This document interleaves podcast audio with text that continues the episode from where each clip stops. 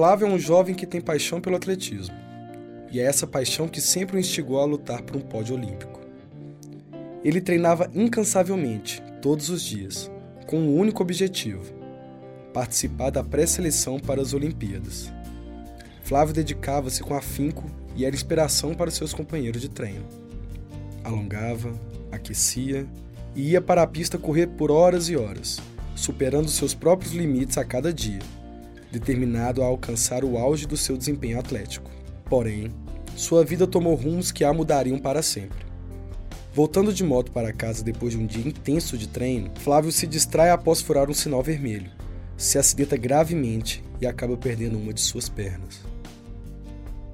No início, desespero e tristeza tomaram conta do seu coração. Para ele, aquela condição significava o fim dos sonhos. Acabava ali a possibilidade de ter um futuro brilhante no atletismo, mas a vida ainda reservava muitas surpresas para esse jovem. Enquanto se recuperava no hospital, Flávio conheceu o professor Matheus, um especialista em próteses que possibilitam a reabilitação de pessoas com deficiência. Matheus percebeu o potencial do jovem atleta e sentiu empatia por sua situação. Determinado a ajudar Flávio a recuperar sua confiança e realizar seus sonhos, propôs um desafio: desenvolver juntos uma prótese que permitisse a Flávio voltar ao atletismo, desta vez como atleta paralímpico.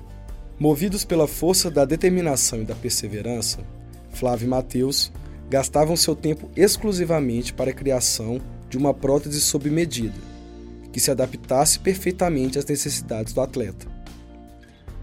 A cada passo do processo de criação, Flávio sentia-se mais esperançoso e confiante para voltar às pistas.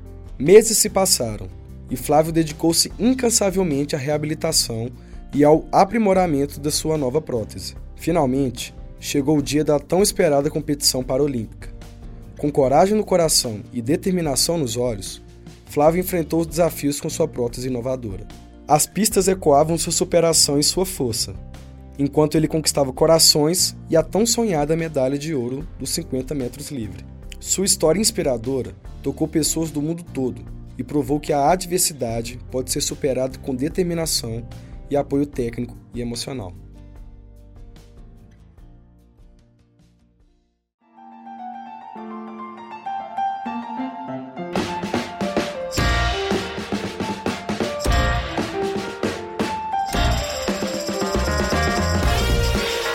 Conto Consciência, o podcast da Diretoria de Comunicação da UFVJM.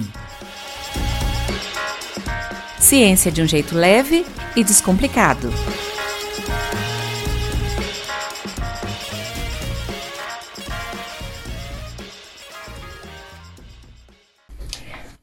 Ouvinte, seja bem-vindo ao quarto episódio da terceira temporada do Conto Consciência. E antes de começar o nosso bate-papo, eu queria deixar um recadinho para você. Se você gostaria de fazer um curso de graduação ou pós-graduação na UFVJM, acesse o portal ufvjm.edu.br. Lá tem todas as informações que você precisa e na página principal tem os destaques, onde você vai encontrar os editais vigentes e também você pode acessar o catálogo de cursos de graduação e pós-graduação. Então, vem para o UFVJM. Bom, pessoal, a gente vai falar hoje de um tema super bacana, que é engenharia mecânica e reabilitação. Eu sou a Marina, da comunicação da UFVJM. E eu sou Lucia Oliveira, também faço parte da equipe de comunicação da universidade. E para o nosso bate-papo de hoje, nós vamos conversar com o professor Libardo Andrés Gonzalez Torres, do curso de Engenharia Mecânica do Instituto de Ciência e Tecnologia da UFVJM. Ele se formou em engenharia mecânica e fez mestrado em matemática aplicada na Universidade da Colômbia. É doutor em engenharia mecânica pela Universidade de Saragoça e pós-doutor em biomecânica pela UFMG. Atua principalmente nas áreas de biomecânica e biomateriais e métodos numéricos aplicados à bioengenharia. Seja bem-vindo, Libardo, tudo bem? Tudo bem, obrigado pelo convite. Vamos tentar conversar um pouco do assunto. Nós que agradecemos sua participação. Bom, e também participa com a gente a Jade, Jade Ferreira de Oliveira.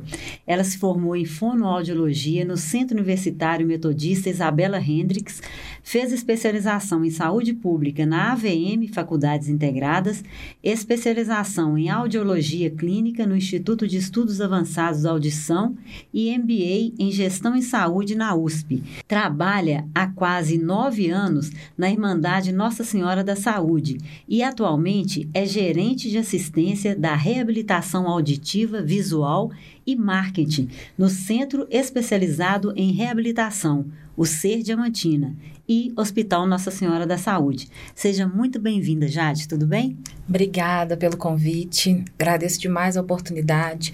Para mim é um prazer imenso estar aqui. Tá tudo bem, tá melhor ainda de estar aqui com vocês. É, e assim, eu espero poder contribuir um pouquinho com a minha experiência, com o meu trabalho, nesse nosso bate-papo, né? E trazer um pouco mais desse universo maravilhoso que é a pessoa com deficiência para os nossos ouvintes. Muito obrigada, nós aqui estamos honrados aqui com a sua presença. É, bom, nós todos sabemos, né, gente, da importância da reabilitação na vida da pessoa com deficiência. Então, Jade, é, vamos conversar com você. Fala para a gente o que, que é o ser, o que, que ele faz e qual a importância dele na vida dessas pessoas. Bom, o Ser Diamantina, é, ele hoje faz parte das redes de atenção à saúde. Desde é, de alguns últimos governos, a política nacional de saúde ela mudou. Antes ela era muito hospitalocêntrica, né? O que, que isso significa? Tudo centrado no hospital, né? As pessoas não valorizavam posto de saúde, policlínicas, né? Ambulatórios. Ah, tô doente, eu tenho que ir para o hospital. E, né? De algumas décadas para cá isso vem sendo mudado e aí a saúde começou a ser vista de uma forma mais horizontalizada, como redes de atenção à saúde. Quando a gente pensa em rede, a gente pensa em teia mesmo, né? Todo mundo interligado, conectado e não um superior ao outro. É, e a, as redes de atenção à saúde elas são é, organizadas em vários pontos. É, por exemplo, a rede de atenção à saúde da pessoa com deficiência, né, onde o ser está incluído, a rede é, de atenção à mulher, onde a gente tem aí os hospitais, as maternidades, os postos de saúde também é, interligados com a parte do pré-natal. Então a gente tem várias redes de atenção à saúde, saúde do homem, saúde da criança. É, e em 2012 quando o, o, Ministério da Saúde publicou uma portaria que unificou, então, né, a saúde da pessoa com deficiência no programa Viver Sem Limites, então foram estabelecidos os centros especializados em reabilitação. Antes disso, não existia reabilitação? Existia. Mas existia com é, é, unidades isoladas, elas não montavam uma rede, elas não eram conectadas. Sempre existiu as redes das APAES, né? Todo mundo conhece as redes das APAES. Mas elas não funcionavam, de fato, como serviços de reabilitação intelectual. A APAI, né, é saúde, educação e assistência social. Mas muitas APAIs viraram também ser, né, nessa área de reabilitação intelectual. Existiam serviços de reabilitação física, né, alguns centros com ginásios de fisioterapia, com concessão de órteses e próteses, mas eles não estavam conectados em rede. Os centros de reabilitação auditiva, né, que em Minas Gerais se chamam, se chamavam SASA, que era Serviço de Atenção à Saúde Auditiva. A gente tinha acho que uns 14 no estado. Era tudo muito separado. Era. Então, exatamente. E aí, em 2012, quando teve essa política, né, do Viver Sem Limites, do Saúde Sem Limites, isso foi é, estruturado enquanto rede de atenção à saúde. Então, quem já tinha um credenciamento, já funcionava, continuou funcionando, como serviço de modalidade única, né? Ou quem é, quis se tornar um ser, às vezes agregou uma outra modalidade. Então, por exemplo, ah, eu tenho uma APAI. A minha pai virou serviço de reabilitação intelectual. Mas eu quero também colocar um serviço de reabilitação física junto. Eu já tenho FIS, eu já tenho TO, né? Eu vou contratar mais alguns TO. Vou... é o é, terapeuta ocupacional. Ah. Desculpa. É, e aí, é, montou-se, né, ampliou a estrutura e conseguiu também habilitação para reabilitação física. Aí virou ser 2, né, que é o ser de duas modalidades de reabilitação. Alguns serviços já tinham duas reabilitações, que foi o caso de Diamantina, a gente já tinha aqui, né, desde a época do núcleo de reabilitação no Hospital Nossa Senhora da Saúde, que começou, se eu não me engano, acho que em 2004. É, já tinha reabilitação física, em 2006 começou a reabilitação auditiva, e aí quando veio então, né, essa rede de atenção à saúde, é, o Viver Sem Limites, já estava construindo o prédio onde hoje é o ser, né? Mas para ser uma ampliação do núcleo. E então viu-se ali a possibilidade de uma expansão ainda maior, né? Quando o ministro da Saúde veio aqui visitar as obras, ele falou: Diamantina já tem um ser 4, mas a gente não sabia nem o que era isso. então, aí começamos a correr atrás e aí Diamantina foi então é, credenciada em 2013 entre os quatro primeiros ser 4 do Brasil né, que eh, já credenciou com as quatro modalidades de reabilitação e ainda mais a oficina ortopédica, né, que é onde fabrica e faz a concessão, adaptação e manutenção das órteses, próteses e meios auxiliares de, de locomoção. Só explica para quem está nos ouvindo qual é essa diferença entre órtese e prótese? Bom, a prótese, ela, eu vou tentar explicar de uma forma bem simples, né? Ela substitui um membro ou substitui né, um órgão, digamos assim. A órtese não, ela é um auxílio. Ela não substitui, ela auxilia na recuperação de um movimento, de uma função. Por exemplo, uma muleta, quando eu tô quebra a perna, por exemplo, pode ser considerada uma órtese. Isso, é ela não substitui a sua perna. Sim. Agora, se você é amputado e aí precisa colocar né, é, as chamadas pernas mecânicas, aí sim, essa prótese está substituindo o seu membro. Quer ver um exemplo interessante? Aparelho auditivo. Aparelho auditivo não é prótese. E a maioria das pessoas fala, ah, prótese auditiva. Não é, ele não substitui o seu ouvido. Sua orelha ajuda, continua né? ali. Ouvir. Ele te, faz, ele te auxilia a ouvir com o que você já tem ali dentro, do, dentro da sua orelha. É, e muitas pessoas falam sobre prótese auditiva, né? E é um, um termo, na verdade, equivocado. Mas aí o interessante foi isso, assim, né? Que então ser diamantina, nesse contexto, ele surgiu dessa forma. É, então habilitou-se as quatro reabilitações. Na verdade, assim, a gente já tinha reabilitação intelectual e nem sabia, porque eles estavam muito emaranhados nos pacientes da reabilitação física, né? A gente já tinha ali vários síndrome de Down, autistas, TDAHs é, né, que são pessoas que têm o transtorno de atenção e hiperatividade. É, e o que foi, assim, de muita novidade para a gente foi a reabilitação visual, que a reabilitação visual, na verdade, a gente não tinha. Tivemos que correr atrás de nos capacitar, né, nos estruturar, aprender, montar uma equipe. É, e hoje a gente funciona com as quatro reabilitações. E, assim, isso me deixa muito emocionada quando eu falo um pouco dessa história, apesar de não ter feito parte de toda essa história. Né, eu cheguei isso já existia, mas eu cheguei, tinha acabado de acontecer, né? Tinha pouco tempo.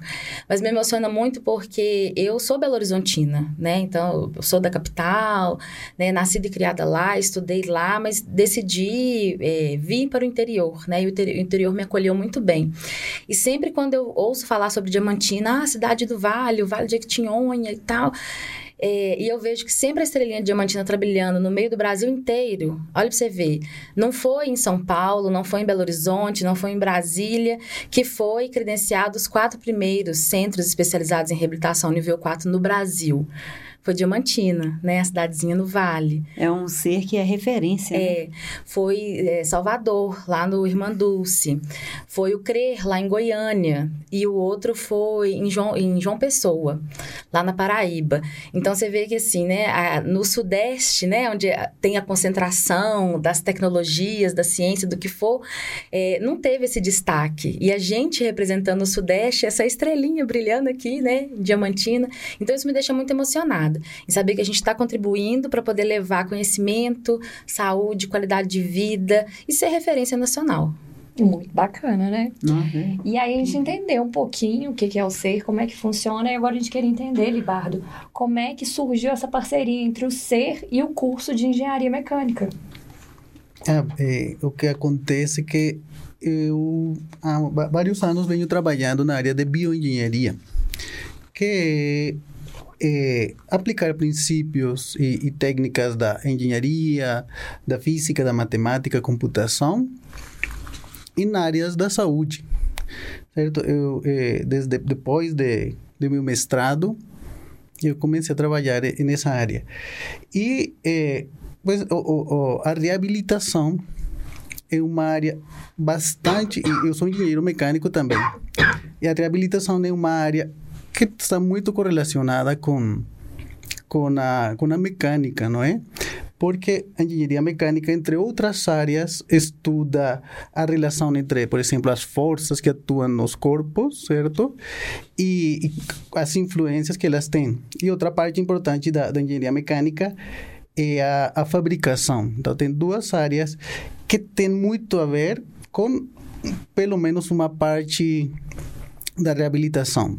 Eu acho que foi a partir do ano 2018 que a gente começou. Claro, a gente soube que tinha um centro de reabilitação muito bom aqui em Diamantina. Ah, acho que é, é, era porque lá tinha umas impressoras 3D que queriam utilizar, que queriam é, aprender a utilizar, utilizar na fabricação de órteses. Então, eu fui lá visitar, eu vi eh, aquela oficina de prótese e órtese que comentou Jade, muito boa, muito estruturada, com muitos equipamentos, produzindo muitas órteses, produzindo sapatos, produzindo palmilhas. E tinha alguns equipamentos, por exemplo, essas impressoras que estavam paradas. Eu falei, não, a gente poderia fazer, eh, poderia talvez fazer uma parceria para poder ajudar a, a, utilizar, por exemplo, nessa parte de, das impressoras 3D para produzir órtese. Também vimos, tinha um centro de usinagem. Não sei se, se sabem que é um centro de usinagem, mas é um equipamento que permite produzir diferentes partes, um eixo de um veículo, com, é, é, consegue produzir muitas muitas partes me eh, mecânicas, componentes de, de, equipamentos, órteses, próteses, e isso, um centro de usinagem não tem aqui eh, tão perto, só tem na universidade e lá. E também, por diferentes motivos, eles não estavam usando no momento. Então, percebi, não, aqui tem todo o potencial para a gente eh, estabelecer uma parceria, porque isso tem a ver com fabricação, tem a ver as órteses. Claro, órteses e próteses são eh, elementos que estão submetidos a forças, ao peso do pessoal, tem, tem que ser fabricados de forma a suportar diferentes forças que, que, que percebe o paciente quando caminha, quando faz movimentos. Então, tem tudo a ver com a mecânica. E a fabricação, acho que a principal engenharia que se encarrega da fabricação é a mecânica também. Então a gente começou lá. que ali cabia uma parceria perfeita. Isso, só que faltava recursos e faltava tempo, como são as principais coisas que faltam sempre. Então, desde desde muito, eh, às vezes a gente pensa que é mais às vezes o tempo, não, ela atende muitos pacientes, tem e, e não não tem tempo às vezes para para isso a gente também não. Então, só recentemente conseguimos como um pouco eh, um, alguns recursos para para poder de, de fato eh, implementar essa parceria certo mas que foi o último projeto aprovado que a gente até noticiou né? Você pode falar um pouquinho sobre ele? Isso então desde essa época claro. Então que acontece? Tanto lá no ser quanto aqui na universidade os profissionais somos muito ocupados temos muitas tarefas. Eles têm todo o atendimento dos pacientes, compra de materiais, gestão, aqui igual.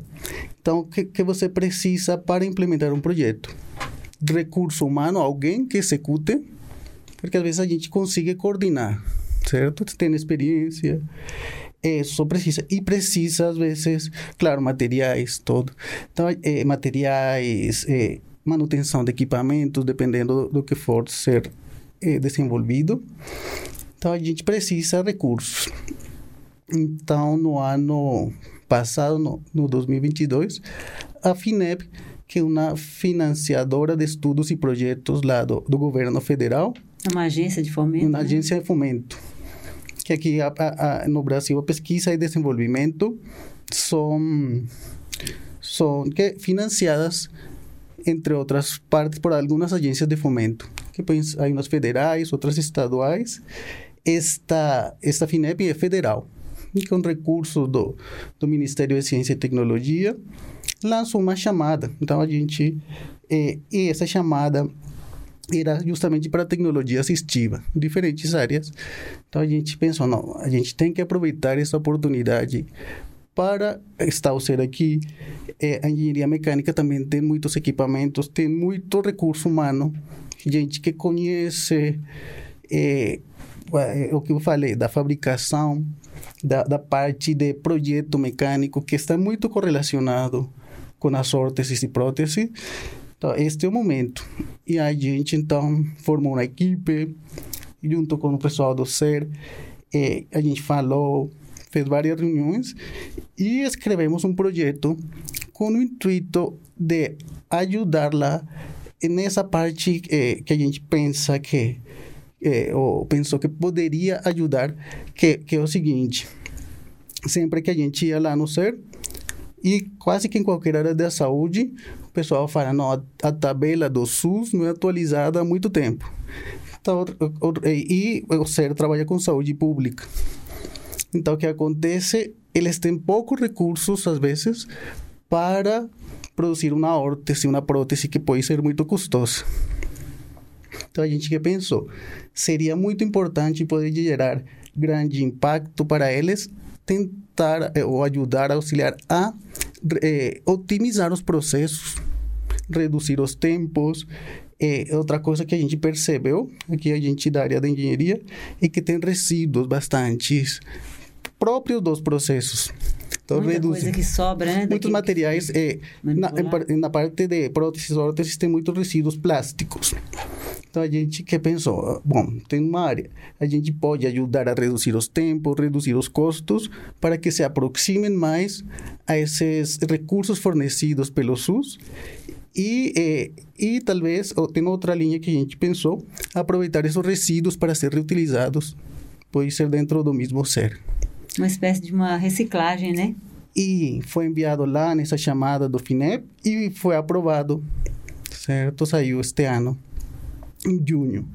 Então, este, a gente vê como começo de uma parceria que estava sendo como ideada há vários anos, certo? E são recursos, como eu falei, vai ter bolsas para para pessoal para implementar as ideias, vai ter para comprar materiais, equipamentos. Então vai ser muito bom. E eu vejo como um primeiro passo de uma parceria que pode ser é, grande, que pode gerar vários frutos, desdobramentos.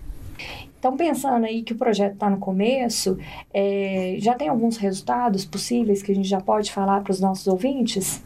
Resultados nós ainda não temos, porque o projeto ainda não é, começou a ser executado.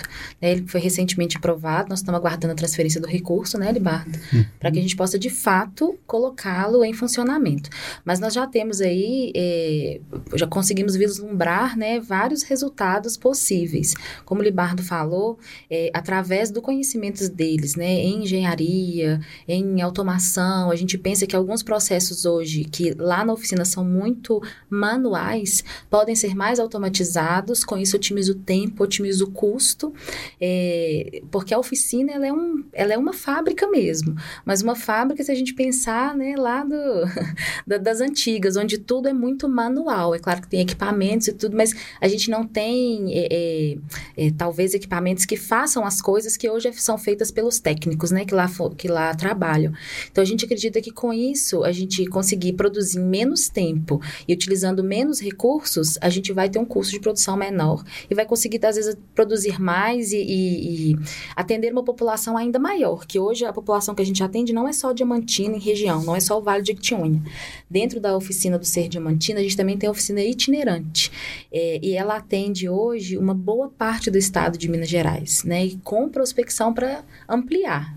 Né, para pegar aí Triângulo Mineiro, pegar toda a parte do norte, é, não sei, né, não consigo ainda divulgar para você se a gente vai ter ampliação né, de Belo Horizonte para baixo, mas o Estado gostaria que a gente ampliasse bastante, porque know-how para isso a gente tem. Então, com essa parceria com a universidade e a gente conseguindo colocar né, essa, essa estrutura que a gente tem hoje lá, que ainda não está em funcionamento, foi adquirida através também né, de convênios com o governo federal, é, mas ainda não está em funcionamento, a gente conseguir colocar isso para funcionar, a gente vai continuar garantindo itens de muita qualidade, mas com um custo acessível, porque não existe previsão de, de melhoria da tabela SUS como um todo. A gente tem, às vezes, é, é, ações isoladas, ah, melhora alguns itens, consegue um aporte do governo do estado para poder complementar algum valor de algum item, tudo mais, mas assim, a gente não sabe quanto tempo isso dura, se vai ser para sempre, se vai ser durante um tempo. Então, a, a, gente consegue vislumbrar esse tipo de resultado.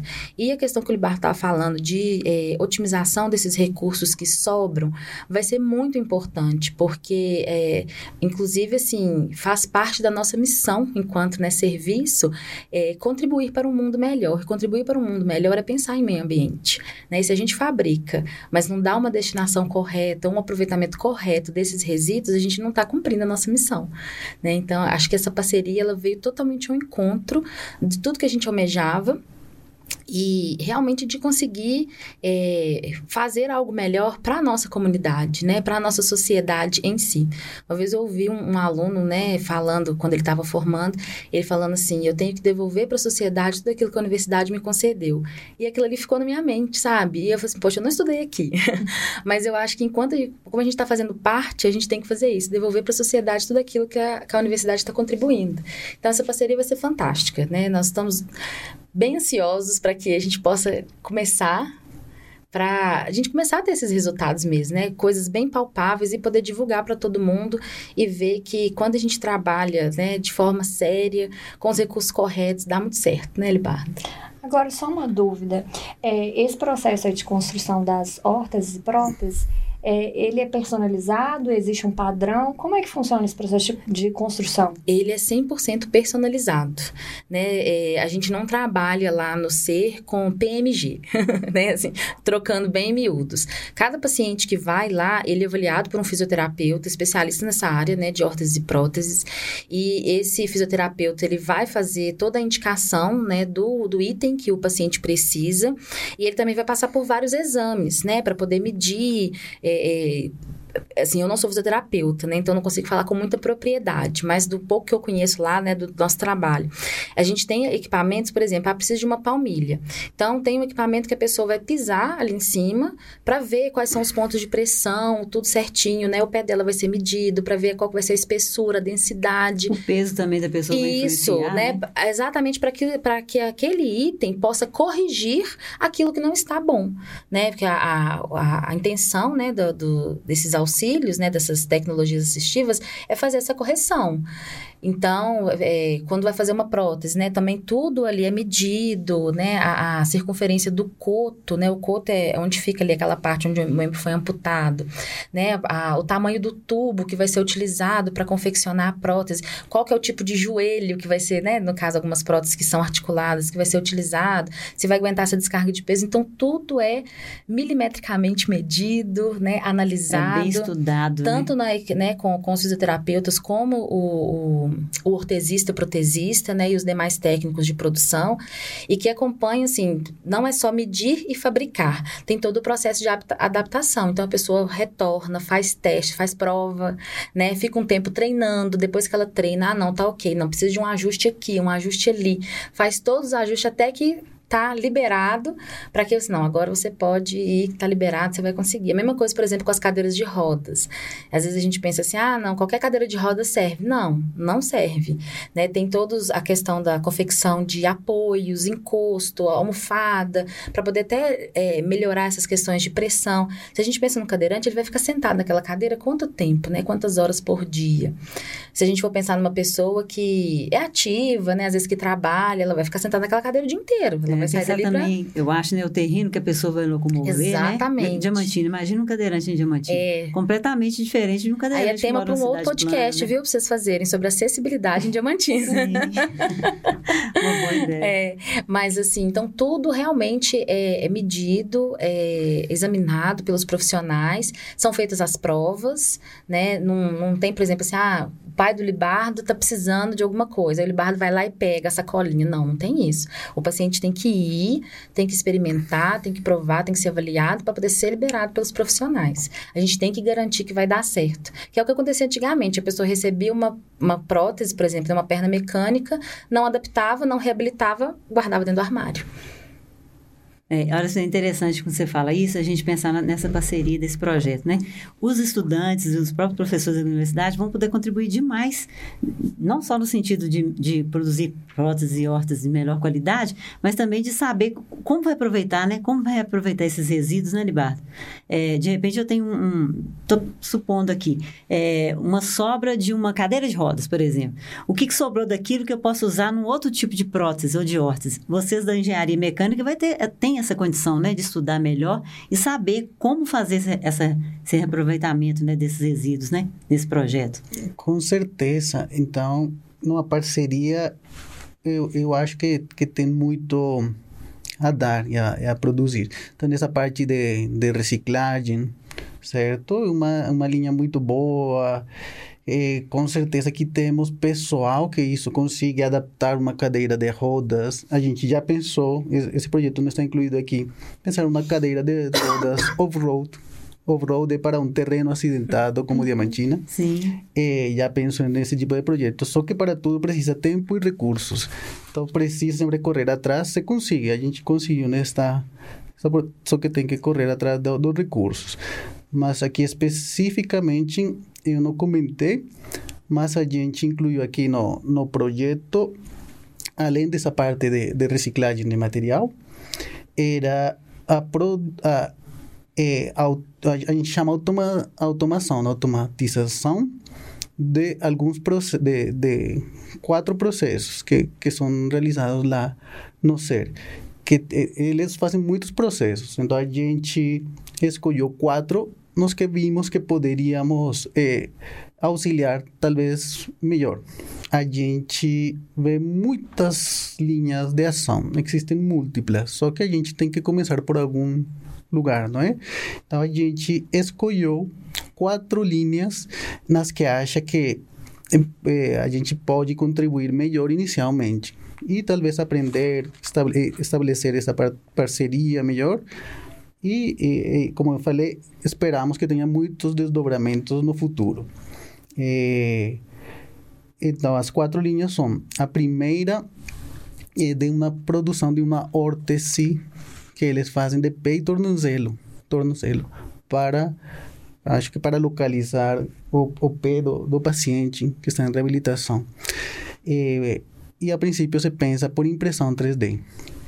Então, esse processo que eles atualmente fazem manualmente, a gente pensa é, realizar esse processo com um scanner 3D que realize, eles fazem todo o processo manual, lá, vão lá com, até já depois explicar melhor que eu, com gesso, pegando a anatomia do paciente, a forma da, do peito, tornozelo, e a gente quer passar isso a pegar um scanner, certo? Que capta assim, a imagem da, da anatomia do, do pé e fazer todo esse processo dentro do computador que usando técnicas da, da engenharia que, que são, são conhecidas como desenho assistido por computador, que são relativamente muito aplicadas por, por, por, qualquer engenheiro, por qualquer estudante da engenharia, fazer esse processo de moldagem dentro do computador, depois fazer o ajuste que eles também faziam manualmente, fazer dentro do computador, produzir depois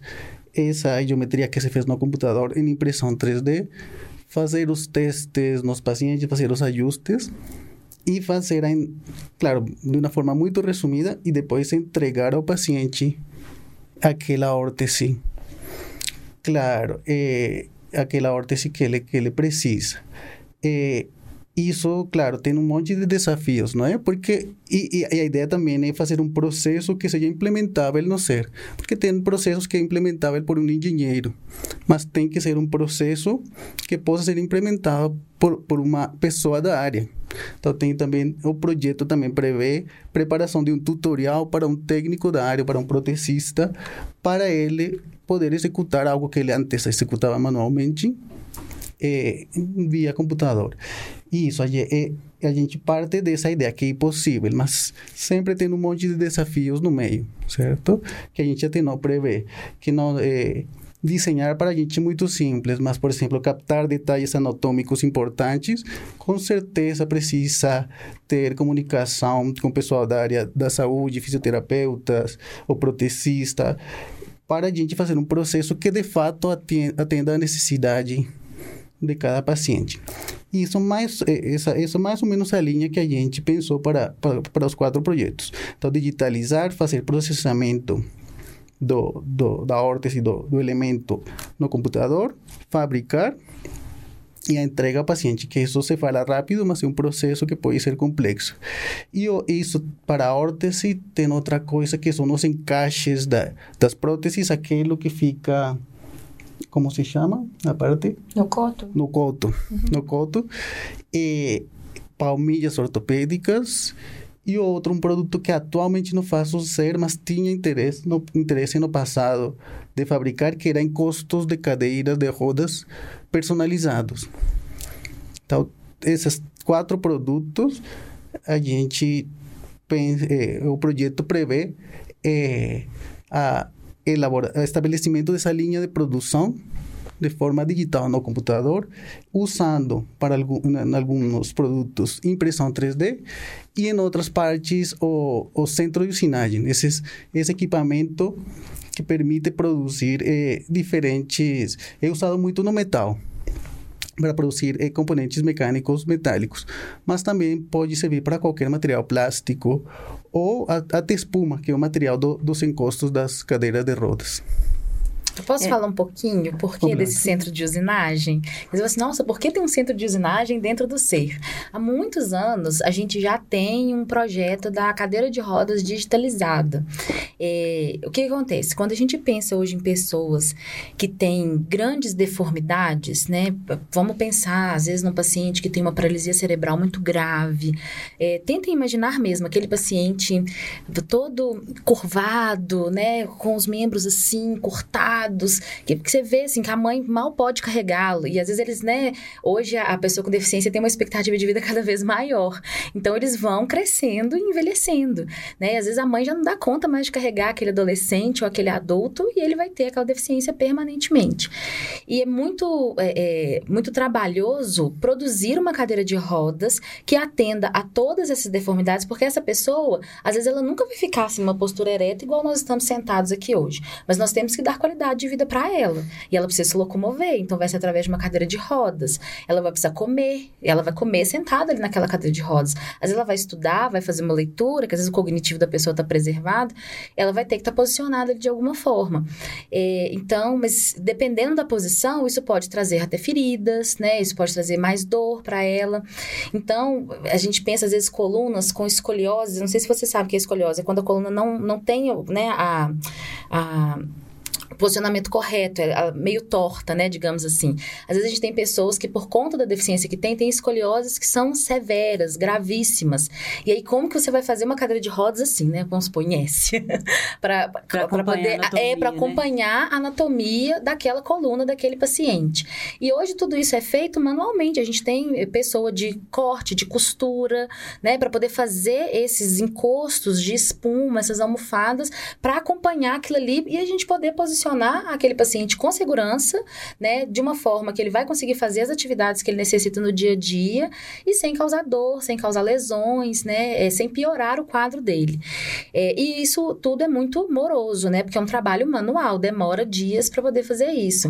Né, até que você consegue pedir a cadeira, então, há muito tempo, né, o, o, é, o SER já tem esse projeto, mas está em fase de conseguir recursos e estrutura para poder colocar em prática, de conseguir pegar esse paciente digitalizá-lo, né, como o Libardo falou, para que possa ser escaneado ali exatamente qual que é a posição, né, a que ele vai estar, a necessidade tem. que ele vai estar, para depois pegar essa imagem, jogar dentro desse centro de usinagem e ele poder produzir ali já a estrutura da cadeira de rodas na, eh, na condição que o paciente precisa e a estrutura de estofado, né, porque dá para fazer até espuma ali dentro, também naquela condição, porque senão você põe uma almofadinha aqui, põe uma outra aqui e você vai adaptando, mas não é uma coisa. É, é, ideal. É, na verdade, não é que não é o ideal. Hoje é o ideal. Mas poderia ser melhor ainda, né? Poderia ser uma estrutura única, poderia ser né, uma, coisa ali mais maciça. É, e já sair exatamente personalizada na, na, forma que o paciente precisa, né? Digamos assim. Então, a gente vem é, correndo atrás de recursos para isso, de recursos não só financeiros, mas também recursos humanos. Né? O SER não dispõe hoje de um engenheiro de produção ou mecânico mecânico, né, na, no seu quadro de pessoal.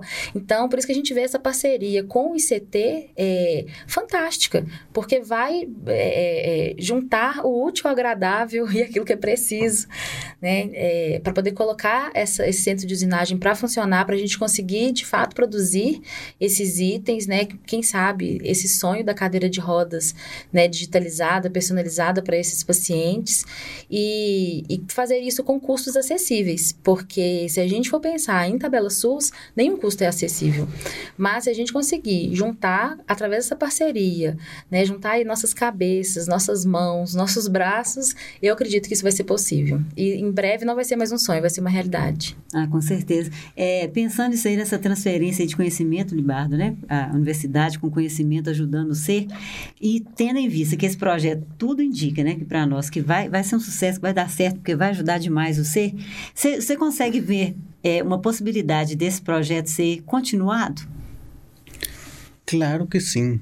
Tem isso, quando a gente só quando conversava com com Jade surgiam muitas ideias, não é?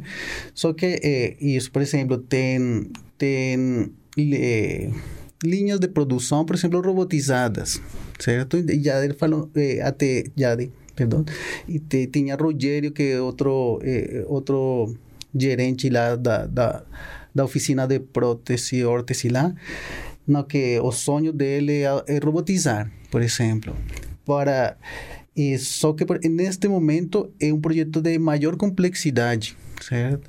Então a gente preferiu começar com um projeto que fosse mais implementável no curto prazo, com o conhecimento que agora temos, e, e também para começar uma parceria, começar com um projeto complexo, acho que não é o melhor caminho.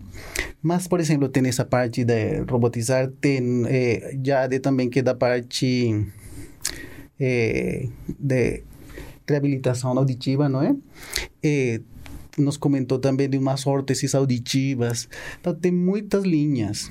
Eh, na parte de órtese e prótese, tem outros jalecos que eles fazem, não é? uns jalecos que a gente não incluiu aqui, também porque achamos que a princípio seria algo mais complexo tem muitas linhas que, é, é, por exemplo, é, a parte de uma cadeira personalizada, a gente só incluiu aqui a parte do encosto. Mas tem como personalizar uma cadeira de rodas. Tem, tem muitos desdobramentos possíveis em, em muitas diferentes áreas de órtese e prótese e também de outras áreas que trabalha o ser a gente está falando aqui de alguns benefícios para o ser, mas a gente também enxerga é, benefícios para a universidade, no sentido também de ter um ambiente de aprendizagem e desenvolvimento para os nossos alunos. Isso, isso é muito importante em realidade. E até da, da gente mesmo. Porque eu acho que é, é, lá no ICT, Instituto de Ciência e Tecnologia, que é daqui da universidade, onde estão localizadas, é, alocadas quatro engenharias, tem, tem grande potencial assim para para ajudar na região, mas também isso com certeza. Então tem tem um produto muito importante para os professores, por exemplo, desenvolvimento tecnológico. Isso também é algo muito importante que é valorizado no nosso currículo. É, artigos científicos que vão surgir de aí, com certeza eu vislumbro patentes, patentes que são eh, proteção de novos equipamentos, novas, novos órteses que ser, novos processos que possam ser gerados. E para os alunos, com certeza, quem vai executar o projeto não vou, não vou ser eu, não vai ser nenhum professor, ainda o pessoal, por exemplo, JADE não vai executar, vão ser os alunos. E vai dar uma formação muito boa porque às vezes o aluno aqui na universidade pode ficar em projetos que, é, que são pouco aplicados, não, não todos. Lá você vai pôr na prática todo o seu conhecimento. E outra coisa, ele vai estar é, sendo um agente que ajuda no desenvolvimento, certo? Então, um projeto, esse tipo de projetos normalmente geram muita... É, muito eh, engajamento do aluno, porque vem na prática, eh, ou seja, vê a, a, o que ele fez, foi lá aplicado na pessoa e mudou, pode mudar a vida de uma pessoa. E vai aplicar os conhecimentos dele, vai aprender eh, muitas coisas de aplicar na prática, porque uma coisa é ver lá na teoria, outra coisa é aplicar na prática. E isso, e outra coisa é que o aluno, o engenheiro, às vezes tem é, certa dificuldade de entrar na área da saúde. Fala, não, é muito difícil. E, e, ao contrário, o pessoal da, da área da saúde, não engenharia, não, não vou entender nada. Mas acho que é possível, sim. Eu já, já tenho vários anos, certo? Claro, a gente não sabe tudo de saúde. E por isso é muito importante a parceria e, e ter pessoal de diferentes áreas. Mas é possível sim, e é possível fazer muitas coisas que a gente às vezes nem pensa, certo? É. E, por exemplo, aqui em Diamantina, que não tem tanta indústria, mas digamos que a área da saúde é uma área muito forte aqui em Diamantina e na região. E aqui Diamantina é um polo que atende muitos, muita, muitas populações, muitas cidades de aqui. É algo muito importante. Então, eu acho que a universidade pode fazer isso, pode contribuir bastante nessa área da saúde e, e digamos que é um campo em que o engenheiro mecânico pode se formar, pode pode trabalhar bastante, o aluno pode aprender demais.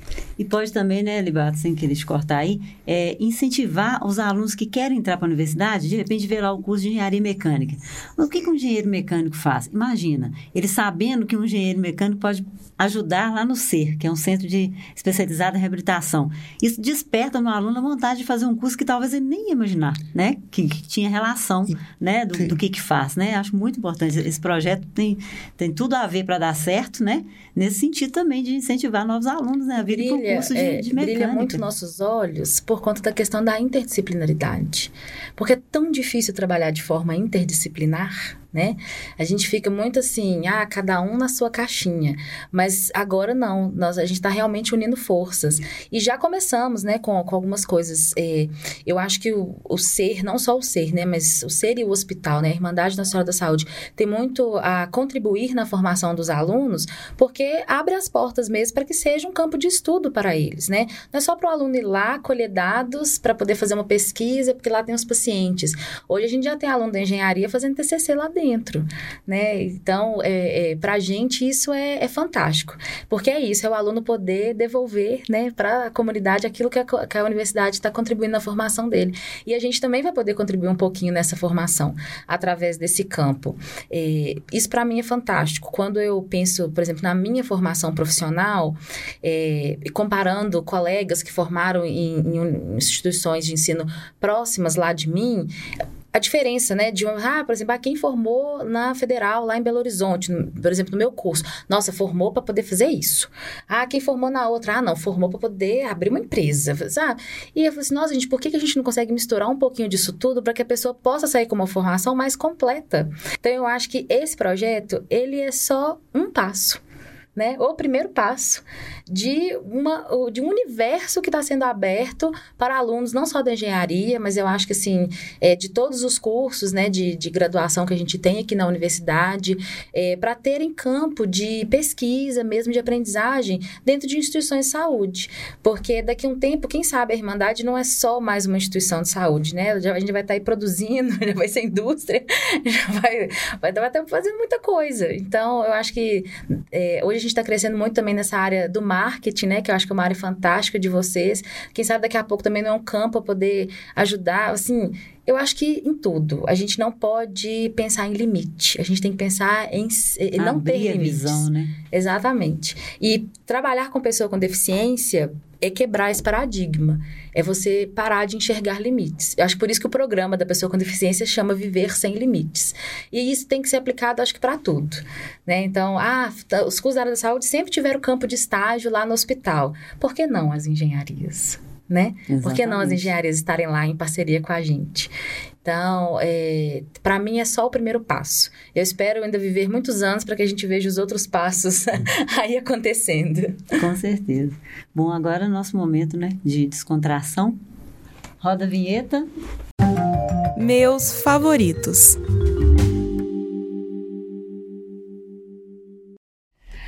Bom, gente, aproveitando aí a temática do episódio, eu gostaria de pedir agora uma indicação no quadro Meus Favoritos. Pode ser uma indicação de um livro, de um filme, enfim, vocês queiram indicar pra gente relacionado ao tema. Primeiro, Libardo. O que, que você indica pra gente, Libardo? Eu não, é, não está exatamente relacionado, por exemplo, à tecnologia assistiva ou a alguém com problemas de deficiência, mas eu gostei muito de um filme que chama O Menino que Descobriu o Vento. Não, é? não sei se já assistiram, mas é alguém que com poucos recursos resolveu um problema com, muito complexo que tinha lá da, da geração de, de energia no, na localidade dele. Porque isso, é, eu acho que é só a gente correr atrás que consiga fazer um monte de coisas que às vezes nem imagina que, que pode. Da excelente indicação. Assisti um filme muito bom, vale a pena mesmo. E agora você, Jade? Bom, eu também vou de filme.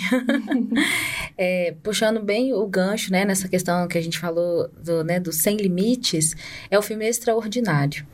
E por mais que o protagonista do filme assim não tenha uma, um problema motor, né, um problema cognitivo, mas eu acho que ele mostra todo esse universo da pessoa com deficiência, é, do preconceito, da inclusão, do vencer barreiras, da, da família, né, de como que a família é importante em todo esse processo e da sociedade como um todo, né, em estar pronta para poder receber essas pessoas diferentes e a gente entender que diferença é normal né? Diferença é natural, porque todos nós somos diferentes. Então, eu acho que esse filme, ele mexeu muito comigo enquanto mãe, enquanto profissional, enquanto pessoa.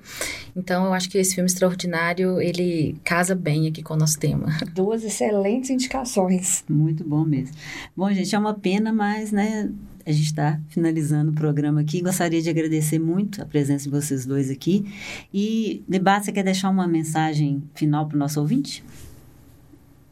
É, não, que a engenharia mecânica é muito boa. E, e se aplica em, em, todas as áreas. Em realidade, a gente... Isso, o engenheiro mecânico que falou um pouco já de às vezes pensa, não, vou trabalhar na indústria, mas tem aplicações gigantes até na saúde, pode contribuir em, em muitas áreas. Então, estudem engenharia mecânica. Ah, muito obrigada, Levar. já a sua mensagem final, você gostaria para o nosso ouvinte? Ah, podem estudar engenharia mecânica, mas não se esqueçam também da saúde. Brincadeira. É, a mensagem eu acho que eu já deixei aqui. É a gente pensar numa vida sem limites, né?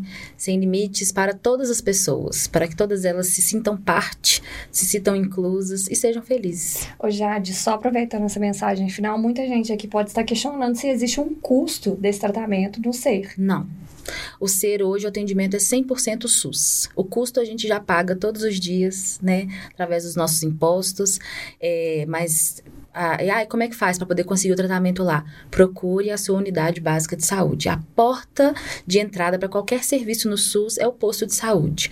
Posto vai fazer seu encaminhamento, você vai protocolar ali na Secretaria de Saúde, vai ser agendada a sua avaliação e a partir daí a gente deseja que seja só sucesso. E vai ser só sucesso, tenho certeza. A gente já tem uma referência aqui que é o ser, né? Do quarto, quarto ser aberto, né? No Brasil inteiro, em nível 4. Isso. É isso? Ele foi um dos quatro primeiros né? Os quatro, quatro abriram juntos. Né? Eles foram habilitados e, juntos. E essa parceria fantástica que está sendo feita com a engenharia mecânica, essa aprovação, né, no, no na agência de fomento da FINEP, com um recurso é, substancial aí para poder começar, eu tenho certeza absoluta que vai, vai ser sucesso. Parabenizo vocês pela iniciativa e isso deixa a gente é, muito orgulhosos, né, de saber que a gente pode ter acesso a serviços de qualidade, né, como a Jade já falou, pagos com os nossos impostos, mas que não tira o brilho todo desse projeto.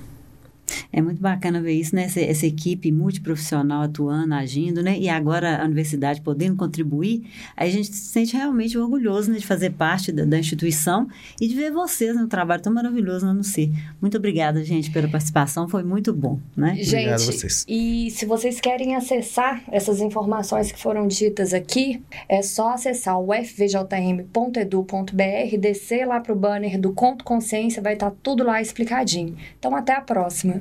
Até a próxima e muito obrigada a todos novamente pela participação. Obrigado.